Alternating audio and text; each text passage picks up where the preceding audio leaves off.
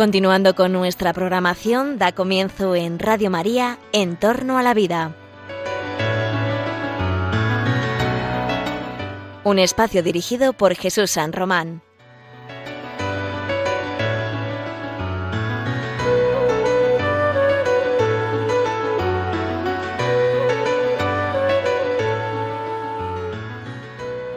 Buenos días o buenas tardes, amables oyentes de Radio María. Os saluda José Carlos Avellán en la presentación del programa En torno a la vida, una nueva edición del programa que trata los temas que a ti te interesan sobre los cuidados médicos, sobre los avances de la ciencia y todo analizado desde una perspectiva ética, una perspectiva moral, una perspectiva de ayuda a las personas, porque lo que hacen los profesionales de la salud, lo que hacen los científicos, lo que hacemos las personas debería revertir en el bien común de todos, debería revertir en el bien de cada uno. Y por eso el bien es una noción moral, es una noción que nosotros vamos a tratar aquí. Y nosotros, pues en este programa que tiene tantas temáticas que puedes eh, revisar en el podcast de Radio María y que, y que preparamos con cariño cada 15 días, pues eh, hoy te traemos un tema profundamente humano. Yo creo que hoy no va a ser un tema tan técnico, tan médico o tan científico biotecnológico como otras veces. Yo creo que lo que hoy te vamos a proponer te va a interesar mucho porque eh, quien más, quien menos va alguna vez al hospital o visita a alguien o le ha tocado porque ha estado malito, o va a un centro de salud, o, va, o, espera una atención eh, concreta, médico-técnica, en su hospital, en su centro sanitario, pero quien más, quien menos, como somos personas, también espera de las personas que están ahí un trato humano, espera que mm, la atención de ese centro pues eh, tenga que ver, por supuesto, eh, con, con mi condición de ser humano. Y por eso, porque somos seres humanos, porque tenemos una dimensión biológica eh, y tenemos a lo mejor necesitado, estamos necesitados de una atención médico-sanitaria, vamos a los centros sanitarios. Y a veces permanecemos ingresados un tiempo, o largo tiempo, o a veces en los últimos tramos de la vida, ¿verdad? Muchos ya, eh, la mayoría de las muertes se producen después de un periodo en el hospital. Como quiera que sea, estamos rodeados de personas. Pero mirad, en los hospitales, en los centros sanitarios, hay unas personas muy especiales que pasan por allí y que ofrecen una atención eh, complementaria a lo médico sanitario, estrictamente biológico.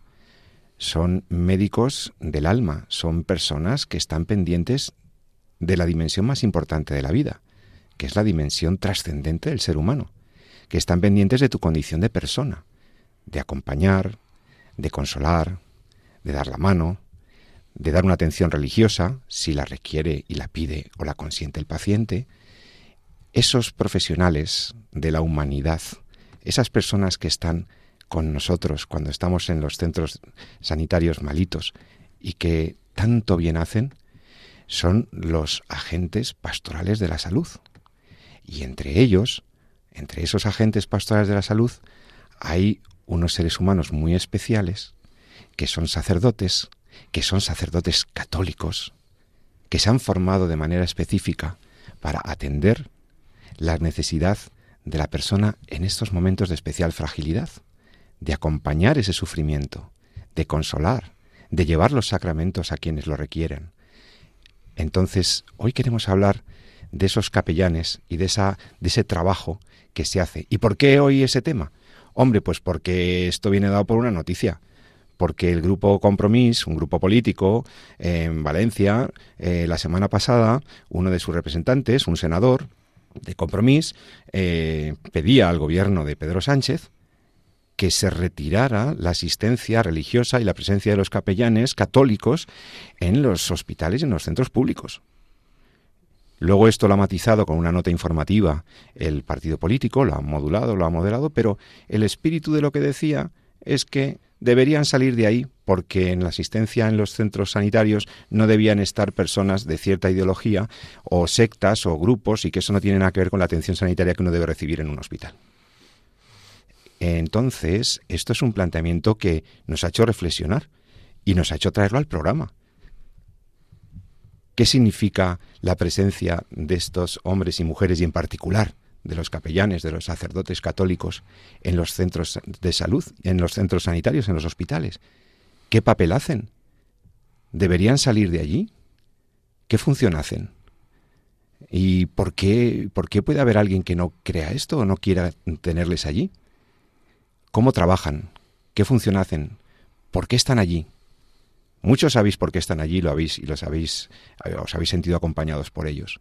Pero ahora lo vamos a hablar con expertos y con personas que están precisamente en la coordinación de este tipo de atención a las personas en estas situaciones.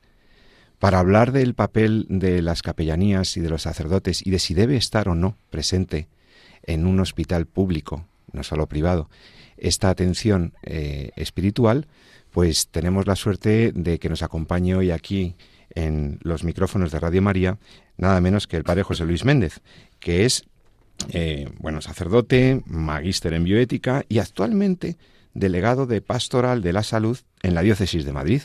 Padre José Luis, muy buenas tardes. Muy buenas tardes. Gracias por estar en Radio María. Y por supuesto, para, porque, porque también sabe mucho de hospitales, como todos sabéis, y de, humanismo, está nuestro director, el, el profesor Jesús San Román, profesor de la universidad, experto en bioética y director de este programa. Querido Jesús, buenas tardes. Muy buenos días. Oye Jesús, este tema a ti te preocupaba. Antes de que le, quería preguntarle, antes de que puedas también tú decir por qué te preocupa este tema, em, yo le quiero pedir al padre José Luis que nos explique, que explique a los oyentes por qué hay una pastoral de la salud, qué hacen ustedes en los hospitales y a quién puede molestarle lo que ustedes hacen. Bueno, a quien le pueda molestar, yo ni me molesto en pensarlo, ¿no? Eh, lo que hacen en el fondo los capellanes y el Servicio de Asistencia Religiosa Católica en los hospitales públicos y privados es precisamente dar una atención a la que tienen derecho los ciudadanos. O sea, esto no es ni de lejos una concesión a la Iglesia, una cosa que nos permiten hacer a nosotros porque nos hacen un favor. No, no. El Estado tiene la obligación de custodiar los derechos de las personas. Y entre los derechos de las personas está precisamente, y está recogido en nuestra Constitución, en, la Ley Orgánica de 1980, el derecho a la asistencia religiosa y espiritual. Entonces, a mí me parece que, que, que vaya eso por delante, o sea, que que no se trata de ver cómo le podemos quitar un privilegio a la Iglesia Católica. No, la Iglesia Católica tiene miles de personas entre sacerdotes y voluntarios, la inmensa mayoría sin llevarse ni un centavo, dedicando horas para escuchar, para mirar, para estar cerca de los enfermos, para poder acoger el dolor de unos padres que le acaban de dar una mala noticia respecto a su hijo, ¿no? Y por supuesto, es verdad que aquellos que son creyentes católicos, pues los eh, y piden esa asistencia religiosa, pues se les administran los sacramentos de la confesión, de la unción de los enfermos, de la comunión, incluso bodas in extremis, que también, que también son situaciones que se nos producen y no son tan raras en los hospitales, ¿no? Pero eh, es verdad que también atienden muchas otras personas que tienen otra confesión religiosa. Y en ese caso, de ordinario, los capellanes preguntan, oye, ¿a, qué pastor quiere que llamemos? ¿O a qué persona quiere que llamemos para que venga a atenderles? ¿no? Entonces yo creo que primero, en ese sentido, ni somos gente que hace magia, como... Sí, como también lo ha dicho, sí. vamos, es que, en fin, ¿qué le vamos a hacer? Si no les da, no les da de más el cerebro, pues qué pena. Pero, digo, bueno, perdón, yo no quiero ofender a nadie, pero un amigo mío decía, una de las mejores cosas que tiene el hombre es el cerebro. Qué bueno sería que todos tuvieran uno, ¿no? bueno, pues este, es verdad, hay otras muchas cosas que hacer, que, que apoyar, y, y, y, no solo son católicos, otros son protestantes, otros son, vienen de países islámicos. Entonces, la labor de los capellanes en sentido fundamentalmente es acompañar, y también acompañar a los profesionales, porque no podemos perder de vista que hay determinados profesionales que están permanentemente tratando con personas que van a morir en breve. Pensemos los médicos, enfermeras, auxiliares que están en unidades de paliativos, ¿no? Tratando con personas que están en la recta final de su vida, que todos los días te enfrentas con la muerte. Bueno, uno necesita respirar hondo y que alguien te escuche. Y sobre todo que te escuche alguien a quien le importa lo que tú dices. No simplemente que toma nota de lo que dices, sino que se involucra contigo. Y yo creo que esa labor de humanización que hace el Servicio de Asistencia Religiosa Católica eh, me parece que es insustituible. Y si nos echaran de los hospitales, ellos verán que sepan que privan de un gran bien a los ciudadanos. A, mí no. A mí en todo caso me, me quitarán trabajo. Pero son los ciudadanos a los que se les quita un derecho que me parece que es muy importante. Antes de que hable el doctor San Román, me parece muy importante lo que, lo que has aclarado eh, respecto de que esto no es una concesión que esto no atenta a la confesionalidad del Estado, todo lo contrario, esto está estatuido y está convenido con legislación, hay, un convenio para la, para asistencia espiritual en los hospitales públicos, está, por tanto, está dentro de la legalidad, es algo que, que por ser un bien se ha convertido además en un derecho de quien lo quiera, de quien lo quiera, ¿no? de quien lo requiera y, y por lo tanto eh, es un bien. ¿Por qué es un bien, Jesús? Bueno, yo no quiero hablar mucho, ya que tengo aquí tenemos aquí a don José Luis, que sería, es apasionante lo que nos puede contar sobre la pastoral, pero sí, la pastoral de salud de los hospitales, ¿no? Pero yo creo que la idea en general del programa de hoy es la que hemos sacado aquí en el primer minuto, ¿no? Y esto es una, y es que, eh, o sea, la atención espiritual del paciente en un hospital es una obligación del Estado. Es decir, esto no es, eh, no es un qué suerte tenemos, ¿no? Que nos han puesto aquí. No, no, es una obligación que el Estado tiene con sus ciudadanos. primero, yo voy a hablar meramente, eh, yo creo que incluso como técnico, o sea, como, como, como médico. Eh, la libertad religiosa es un derecho, del, un derecho humano que está recogido en la Carta Universal de los Derechos Humanos, me parece que es el artículo 18, e incluso está recogido, como no puede ser de otra manera, en la Constitución española, en el artículo 16. Como tú bien sabes, Pepe, que eres jurista, eh, una cosa es que yo, cuando yo tengo un derecho, cuando yo tengo una libertad, el Estado tiene que poner los medios para que yo pueda desarrollarlo. De poco sirve que a mí me digan que yo tengo la, el derecho a la libertad religiosa y a practicar la religión, eh, y luego que el Estado me niegue o me quite todos los medios para poder ejercerlos. Eso por un lado, ¿no? que yo creo que lo puedes desarrollar tú mejor como porque es más jurista. Pero hay una cosa que es importante entender. Cuando alguien está enfermo, cuando alguien está en un hospital, en el fondo le estamos sacando la enfermedad, por así decirlo, no nosotros, sino la enfermedad, le está sacando de su entorno para meterle o para ingresarle en un hospital de agudos donde va a estar pues una semana, dos, el menor tiempo posible. Desde hace muchísimo tiempo eh, entendemos desde el punto de vista clínico que cuanto menos eh, cuanto menor sea la rotura que hacemos con su, con su vida habitual, más fácil va a ser después la recuperación del paciente. Esto, por ejemplo, es el pan nuestro de cada día en los servicios pediátricos. Los niños, cuando están ingresados, tienen incluso sus escuelas dentro del hospital, para salvaguardar ese derecho a esa educación, a ese tiempo que están, etcétera, etcétera. Es decir, el tema de estar enfermo no tiene que ser una merma en cómo yo voy tratando de desarrollarme como persona, cómo yo voy ejerciendo mis derechos, cómo yo me voy desarrollando en mi vida. Cuando un paciente está en un hospital enfermo, no digamos si además está en una fase terminal de su enfermedad, está muriendo, el hecho que el paciente, si así lo quiere, si así lo tiene él incluido en su vida, porque está recogido como un derecho humano, porque es una libertad, un principio fundamental, pueda encontrar los medios para seguir viviendo su espiritualidad durante el ingreso en un momento en el que además es especialmente vulnerable, es algo que el, Estado está obligado a proteger. Yo no digo que el Estado se, por ahí decirlo, se, se adhiera a, eh, a esa confesión, etcétera. No, no, no tiene nada que ver. Simplemente es un servicio que, el, que el Estado está obligado a dar a sus ciudadanos en un momento muy vulnerable, en concreto de su vida, como puede ser el ingreso, y no digamos ya si es el momento en el que vamos, en el que estamos falleciendo. ¿no? Y hasta tal punto es así que la propia Organización Mundial de la Salud tiene recogida dentro de la, la asistencia espiritual, dentro de la propia definición de cuidados paliativos. O sea, dentro de la propia definición de atención médica, la propia Organización Mundial de la Salud tiene recogido el tema de cuidarlo, el padecimiento físico, psicológico y las necesidades espirituales. Y la Sociedad Española de Cuidados Paliativos, la SECPAL, tiene un grupo de trabajo de espiritualidad. ¿vale?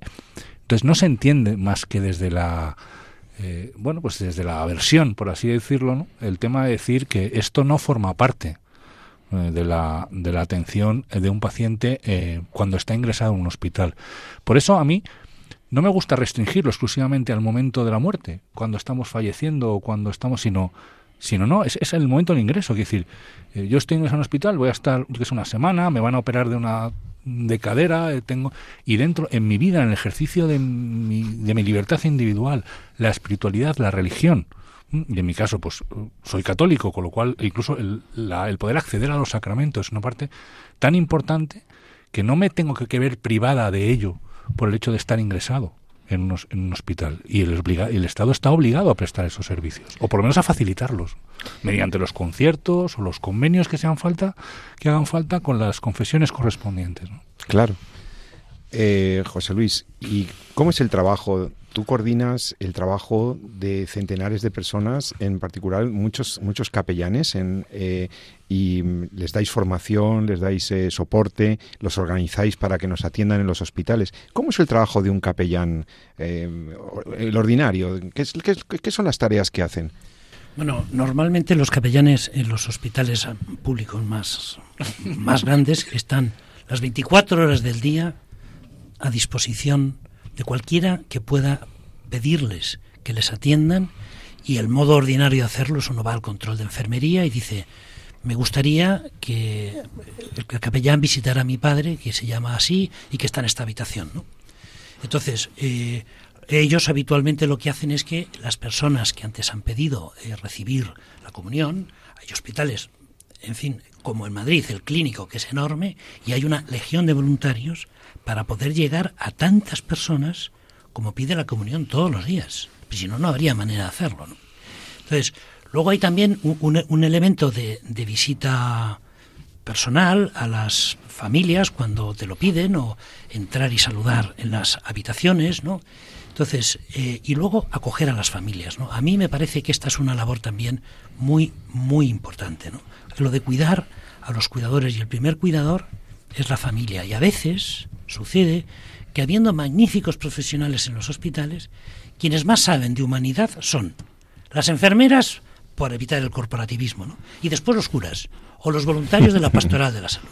Porque los médicos, yo también he sido médico y, sé lo que es estar, en mis tiempos no teníamos un ordenador enfrente, pero uno va ahora a la consulta y el que te está viendo, digo yo cuando soy paciente con compañeros míos que hemos estudiado la carrera juntos, están mirando el ordenador, pum, entonces José Luis, oye, por cierto, tu madre, y a los 10 minutos, bueno, 10 minutos es una barbaridad, dicen, bueno, pues entonces, mira, vamos a seguir con lo mismo, te voy a quitar esto, bueno, pues oye, pues un chao, chao, ya está. Entonces, claro, a veces los pacientes necesitan ser escuchados. Hay que, tienen necesidad de decir que tienen miedo a que le pongan una prótesis de cadera que dices, mira, si esto es como operarte de amígdalas hace 40 años. Bueno, pero voy a me van a anestesiar. O me han hablado de que hay estos riesgos, es decir, poder sacar los temores, eso es parte de una necesidad espiritual que tenemos todos, los creyentes y los no creyentes. Entonces, en ese sentido, yo creo que la labor que hacen los eh, sacerdotes y los voluntarios en los hospitales es única. O sea, si los médicos tuvieran que dedicarse a escuchar despacio, bueno, pues... Colapsarían, colapsaría el sistema. Sí, sí, sí, más médicos, ¿no? O sea, yo creo que al final eh, esto les, les ahorra un dineral al Estado. y en el fondo a, a, cada uno de nosotros, ¿no? Claro. Sí, porque eh, puede haber personas que ya tienen un recorrido espiritual, una religiosidad, pero puede haber otras que en un momento determinado se han encontrado en el hospital o, tienen a alguien muy querido en el hospital y, entonces están en una situación de vulnerabilidad emocional, de, de, agitación, de, de donde, donde incluso ese, ese primer encuentro con el sacerdote o con los voluntarios que vienen a, a charlar un rato con ellos, etcétera, es un bálsamo psicológico, es un bálsamo espiritual es encontrar a alguien que te escucha, que conoce el hospital, que te da recomendaciones prácticas, que te escucha eh, en un momento de dolor. Entonces, me parece que se nos llena la boca y se les llena la boca a los políticos con los planes de humanización, con los planes de humanización de la salud y tal. Esto es un vector de humanización de primer orden, ¿no os parece? Claro, pues es que, eh, pero claro, parte, el punto de partida debe ser necesariamente que la trascendencia que tiene el hombre, el ser humano, esa llamada a la trascendencia que tenemos solo los seres humanos, eh, forma parte precisamente de, es constitutivo de nuestro ser. Por tanto, cualquier programa de humanización de la medicina tiene que llevar necesariamente las, la asistencia de, las, de la espiritualidad. Pues además somos una unidad. Médico, sacerdote, José Luis Méndez, somos una unidad. Y eso vosotros lo habréis visto mucho, tanto tú como médico como luego como, como sacerdote y capellán, eh, cómo la, la, atención espiritual o si, siquiera ese trato humano, esa caricia interior, esa, ese acompañamiento o ese cogerle la mano al enfermo, escuchar su miedo, acompañar ese momento, todo ese bien que vosotros hacéis, eh, a veces incluso beneficia el proceso terapéutico. eso, está demostrado. hay, publicaciones ya para aburrir. Claro, o sea que estamos diciendo que una atención integral al paciente puede beneficiar su proceso de curación. ¿De qué estamos hablando? ¿Cómo vamos a quitar algo así, no? Es decir, o sea, una persona que se sabe escuchada, que se sabe querida, que sabe que tiene un lugar donde volcar sus preocupaciones inmediatas, porque a veces el que está ingresado es padre de familia y tiene la preocupación ¿no? de los hijos, de la mujer, ¿no?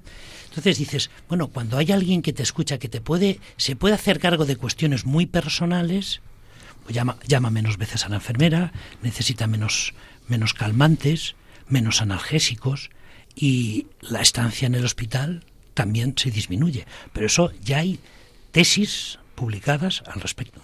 Es increíble además la labor que hacen los voluntarios de la Pastoral de la Salud, tantos y tantos, personas desconocidas, anónimas, gente del barrio que va al hospital a echar unas horas, a hablar con un perfecto desconocido que luego ya se convierte en alguien que por, por, haberle visitado recurrentemente, porque hay muchísimas personas en los hospitales que están muy solitos, muy solitas, es decir, que pasan a tomarle la atención y tal, pero luego se tiran mucho tiempo solos, ¿verdad?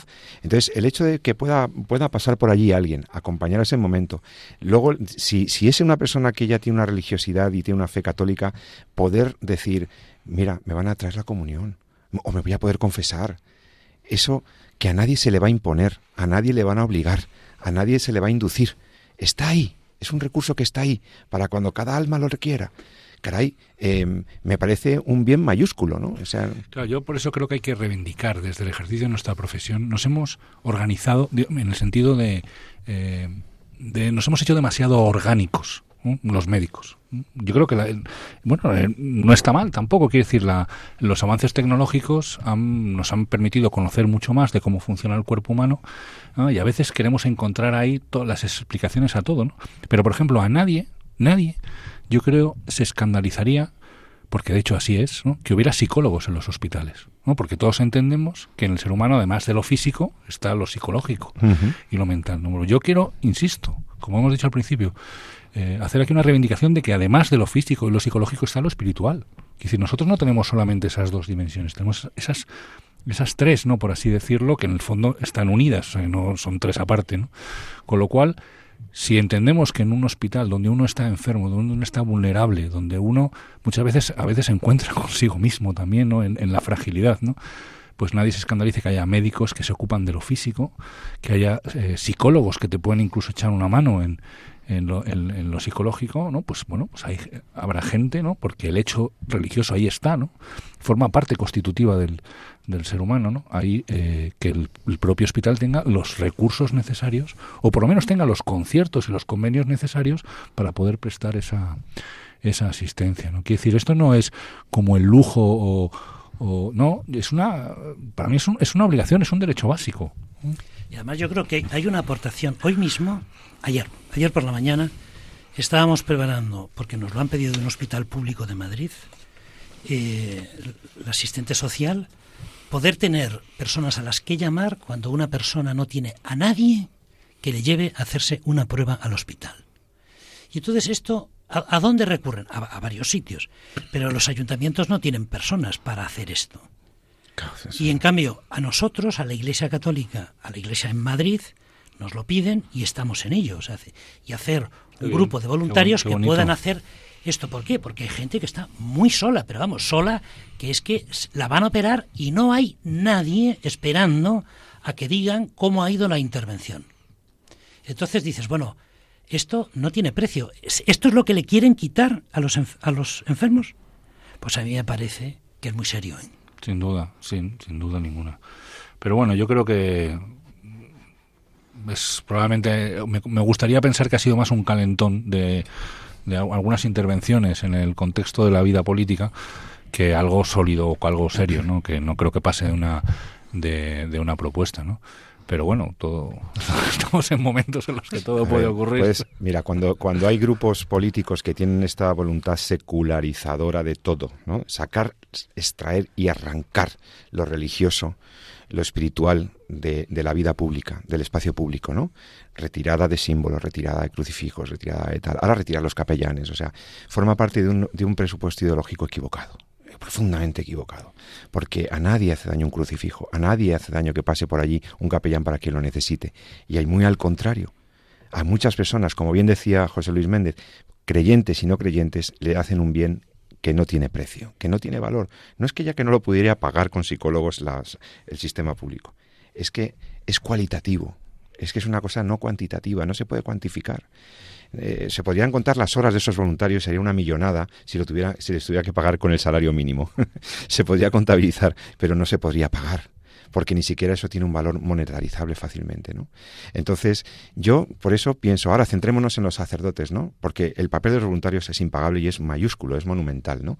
Pero, pero hoy quería centrarme, ya que tenemos aquí un sacerdote, en el papel del sacerdote. Eh, ¿Cómo, ¿Cómo, es la respuesta? Y, no, te diré qué porcentaje en la diócesis de Madrid o qué, pero ¿cómo la gente sigue recurriendo al sacerdote? ¿O, estamos tan secularizados que ya la gente no quiere saber nada del de negro, el que va con el alzacuellos? Hay de todo, ¿eh? O sea, es decir, hay sitios donde uno no se atreve a pedirlo, pero si el cura eh, se acerca, se acerca y sabe moverse, te lo acaban, te lo acaban pidiendo. O sea, ¿por qué? Porque todos tenemos necesidad de esperanza, todos, aunque te vayan a operar de apendicitis. Entonces uno quiere saber que va a salir todo bien y que si no sale todo según lo previsto, ¿qué pasa? Entonces, eh, a, poco que uno le remueva la, le remueva la conciencia, acaba pidiendo que quiere reconciliarse con Dios, con su familia. Entonces, las confesiones en los hospitales son mucho más frecuentes de lo que la gente se cree. Ojalá, ojalá hubiera más. pero, pero es que este es uno de los elementos que tiene mucho que ver con la necesidad espiritual de las personas, como es la reconciliación con los suyos. ¿no? Entonces, la administración de este sacramento es fundamental. Luego, es verdad, la administración del sacramento de la unción de los enfermos, que por desgracia nos llaman tarde, para que no se entere ¿no? de que está muy malito porque si le dan la unción, él cree que es que se está muriendo y entonces pues a veces cuando ya han empezado a sedar a un enfermo es cuando te llaman para dar la unción y se ha perdido la conciencia.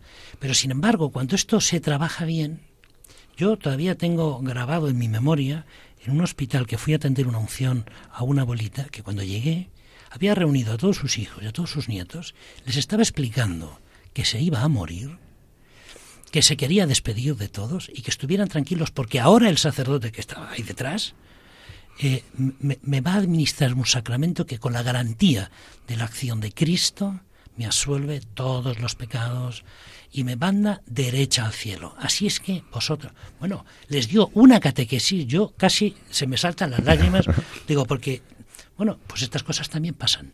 Entonces, entre la labor que hacen los sacerdotes está esto. Y otras veces llegas tarde, pero al menos a la familia le queda ese consuelo y uno se puede volver a la familia y, ¿no?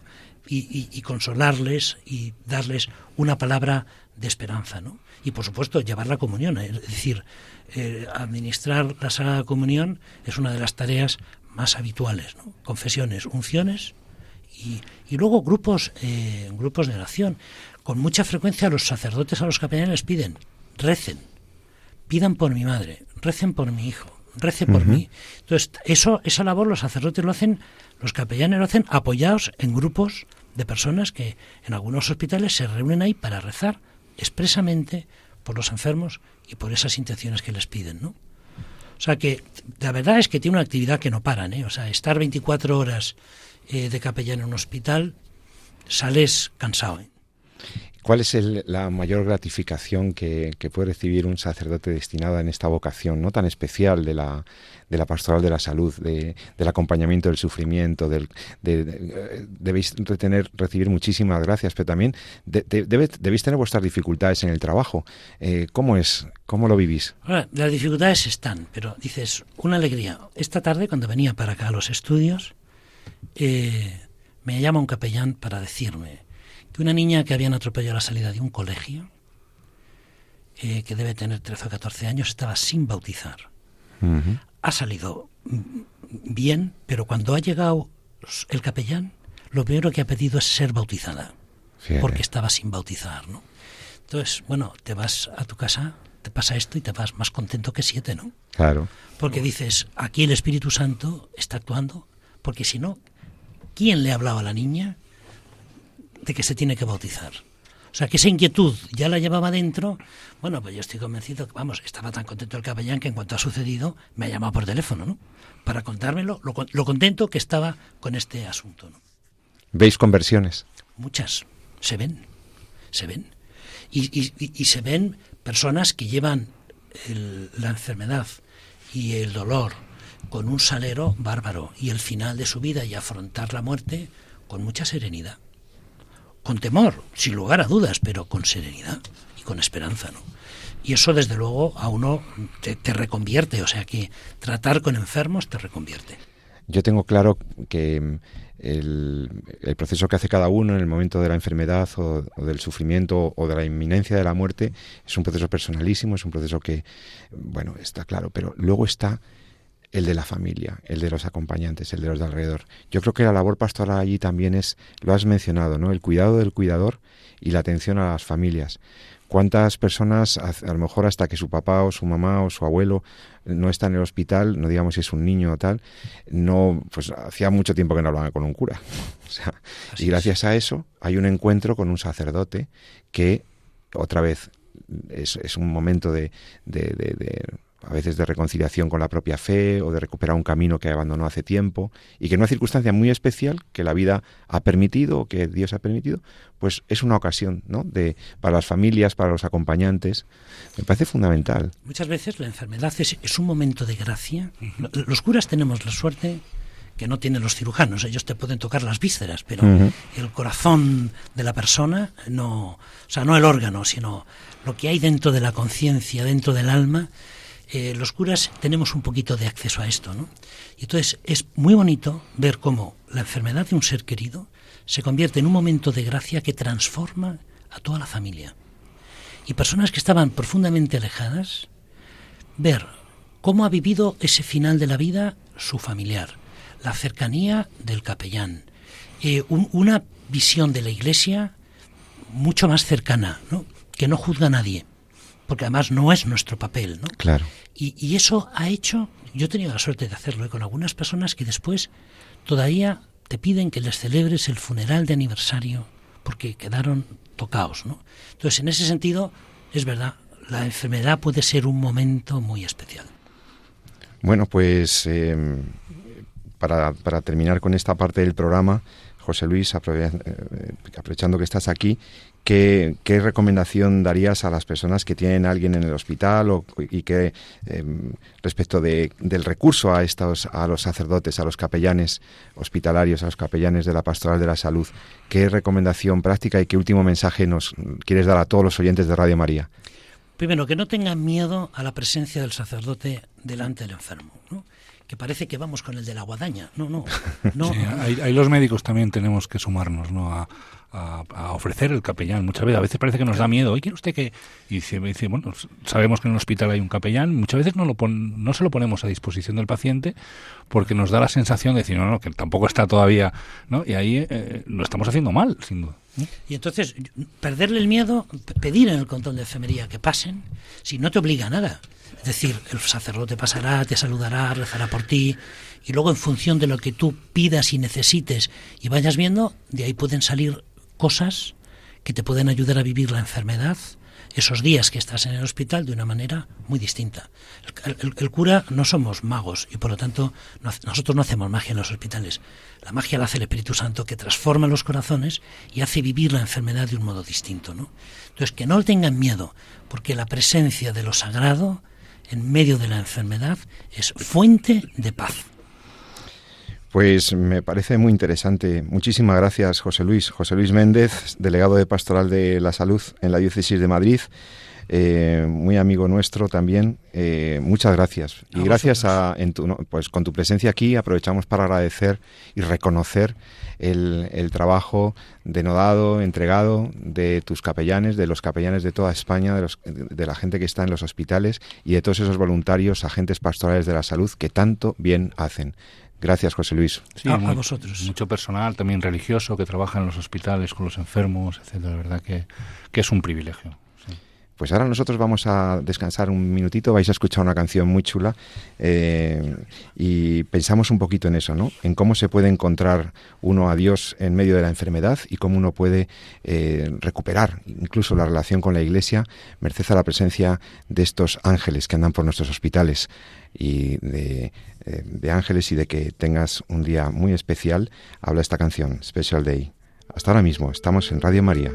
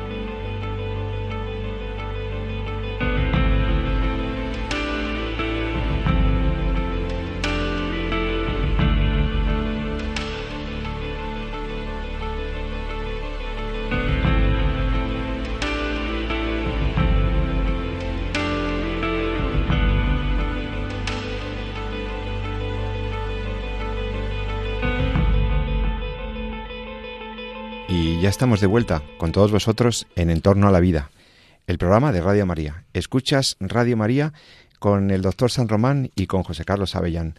Eh, hemos estado en la primera parte del programa eh, conversando con el padre José Luis Méndez, delegado de la Pastoral de la Salud en la Diócesis de Madrid, médico y sacerdote, que hemos estado hablando sobre esa labor impagable, esa labor maravillosa que realizan esa obra de caridad de primer orden que realizan los agentes de la pastoral de la salud. Y hemos estado hablando desde la perspectiva de la conveniencia y de la bondad de la presencia del sacerdote en el medio hospitalario, de esos capellanes y de todos esos agentes de la salud que movidos por, pues eso, por el afán de simplemente de consolar, de acompañar, de anunciar a Jesús, están en nuestros centros sanitarios. Y precisamente a ellos eh, queríamos dedicar estos últimos minutos del programa, esta segunda parte, eh, de una manera muy directa, ¿no? Eh, fijaos, dentro de muy pocos días, el 11 de febrero de este mismo año, eh, tendremos, está convocado la vigésima octava Jornada Mundial del Enfermo. Y ahí el Papa Francisco ha anunciado, ha adelantado un mensaje, un mensaje que encabeza con la cita del Evangelio de San Mateo. Venid a mí todos los que estáis cansados y agobiados, y yo os aliviaré. El Papa Francisco se dirige precisamente a los, a los agentes de la pastoral de la salud. Y en el punto tercero de esta bonita carta que podéis encontrar aparece esta, esta directa reflexión. Eh, Voy a leeros, voy a leerlo porque merece la pena, ¿verdad, Jesús? Voy a leerlo, voy a leerlo textual. Eh, en esta tarea, dice el Papa, de procurar alivio a los hermanos enfermos, se sitúa el servicio de los agentes sanitarios, médicos, enfermeros, personal sanitario y administrativo, auxiliares y voluntarios que actúan con competencia, haciendo sentir la presencia de Cristo, que ofrece consuelo, y se hace cargo de la persona enferma, curando sus heridas. Sin embargo, ellos son también hombres y mujeres con sus fragilidades y sus enfermedades. Para ellos valen especialmente estas palabras. Una vez recibido el alivio y el consuelo de Cristo, estamos llamados, a su vez, a convertirnos en descanso y consuelo para los hermanos, con actitud mansa y humilde, a imitación del Maestro. Fíjate, Jesús, que Qué bonitas palabras del Papa Francisco. Queridos agentes sanitarios. Ahora, esto debería escucharlo eh, todas las personas que están, o leerlo, ¿no? Leerlo en la, en la página que luego referenciaremos, todos los que hacéis pastoral de la salud, todos los que estáis acompañando a nuestros enfermos, dice el Papa, queridos agentes sanitarios, cada intervención de diagnóstico, preventiva, terapéutica, de investigación, cada tratamiento o rehabilitación se dirige a la persona enferma, donde el sustantivo persona siempre está antes del adjetivo enferma. Por lo tanto, que vuestra acción tenga constantemente presente la dignidad y la vida de la persona, sin ceder a actos que lleven a la eutanasia, al suicidio asistido o a poner fin a la vida, ni siquiera cuando el estado de la enfermedad sea irreversible.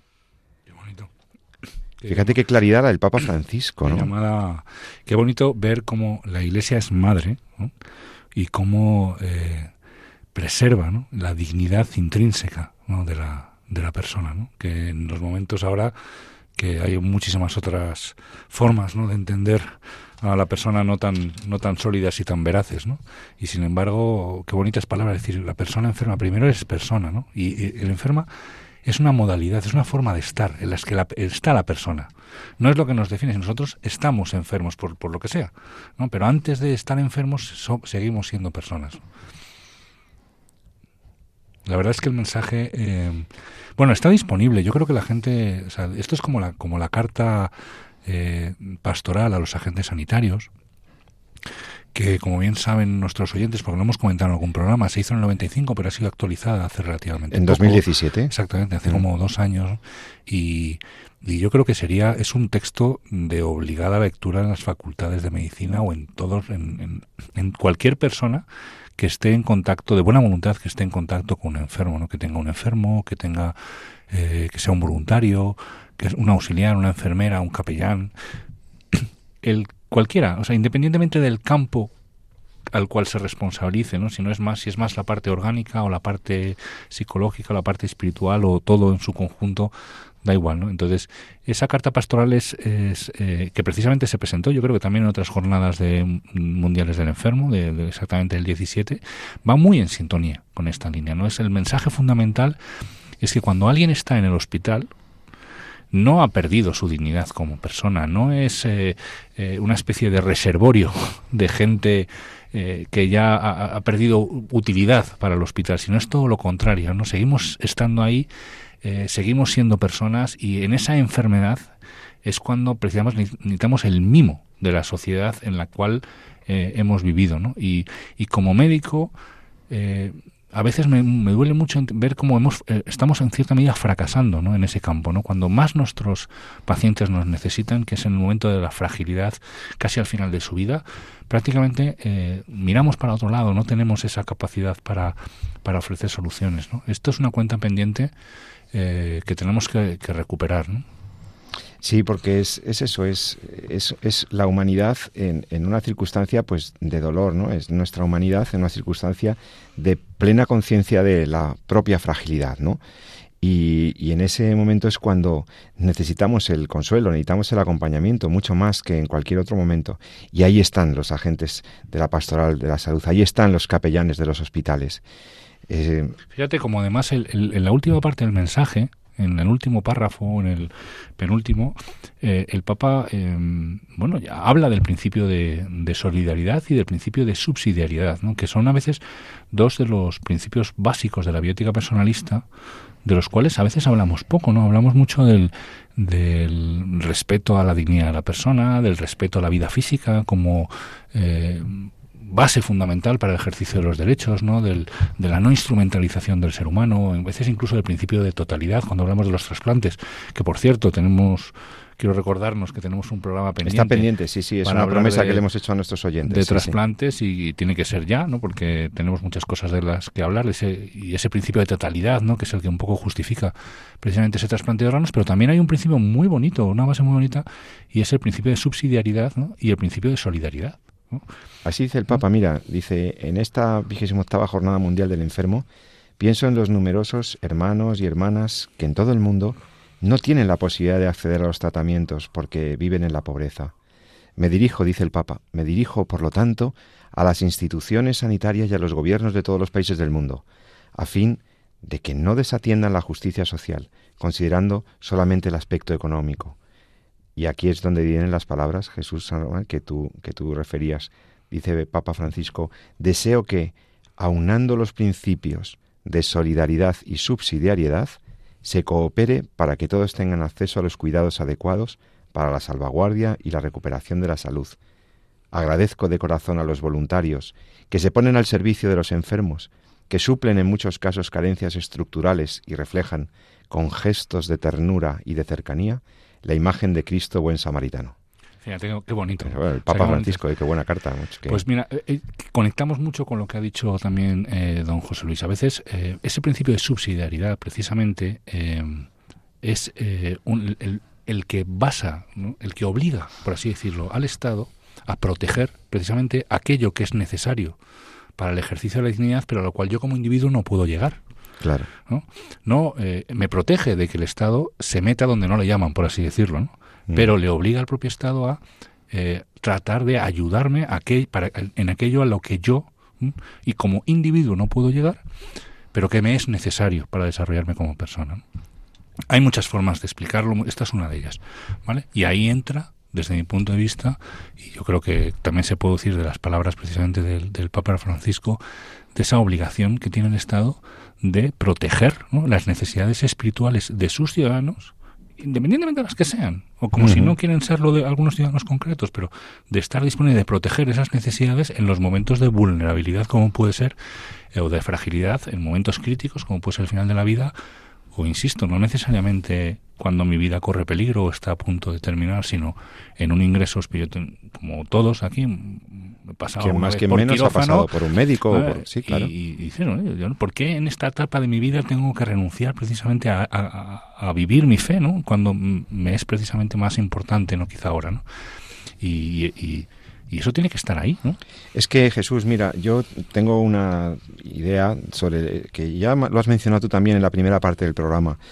Eh, la dimensión espiritual eh, de la persona y la dimensión espiritual religiosa de la sociedad, la religiosidad forma parte de, por una parte del ser del ser humano, como tú bien has explicado, pero también de la cultura en sentido amplio, ¿no? De una sociedad.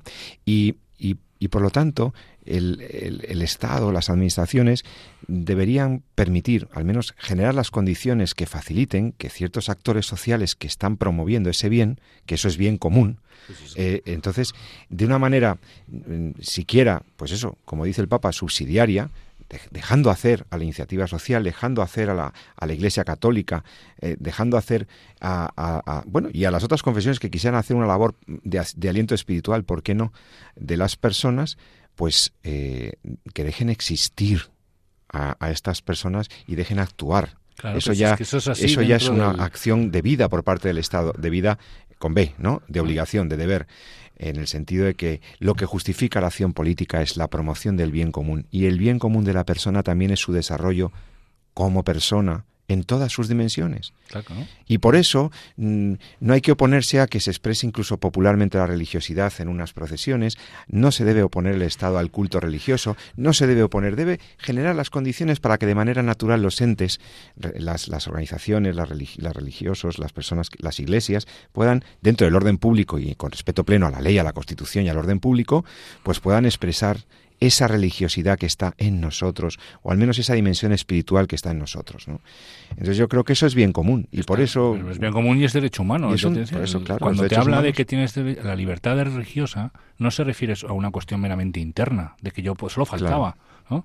de que a mí me permitan pensar lo que yo quiera. O sea, no, no, no solamente eso, sino es la obligación que tiene el Estado de poner o de permitir no, no necesariamente poner, sino permitir las herramientas necesarias para que yo pueda ejercer mi libertad religiosa.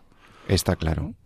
Pues yo creo que con esto creo que hemos eh, dado buena respuesta a estas, bueno, primero a la noticia que nos, nos, llevó a volver a hablar de la acción pastoral de la salud y, y también pues eh, a ver con esperanza y con gratitud la presencia de todos estos agentes de la pastoral de la salud que la Iglesia Católica pone al servicio de los ciudadanos, de los creyentes y de los no creyentes. Estos servidores de, de la gente estos cuidadores de los momentos de fragilidad, de estos, estas personas que acompañan esa dimensión psicológica, pero sobre todo espiritual de las personas que están en los hospitales, en los centros, los capellanes de los centros hospitalarios.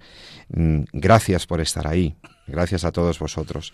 Y bueno, pues me uno a las palabras que decía nuestro invitado de hoy, el padre José Luis Méndez, ¿no? Que sigan siendo sembradores de esperanza.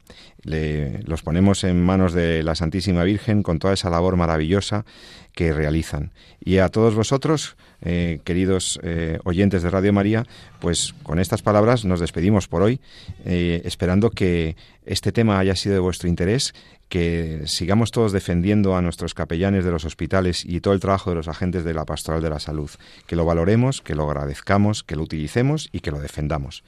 Jesús San Román, profesor, bioeticista, querido amigo, buenas tardes ya, que pases muy buena tarde hoy. Buenas tardes a que tengas un feliz día, un día muy especial, como decía la canción nuestra de hoy, y a todos los oyentes de Radio María, pues saben que nos pueden eh, escuchar dentro de 14 días y la recomendación que siempre les hacemos. Amen la vida y defiéndanla. Muy buenas tardes.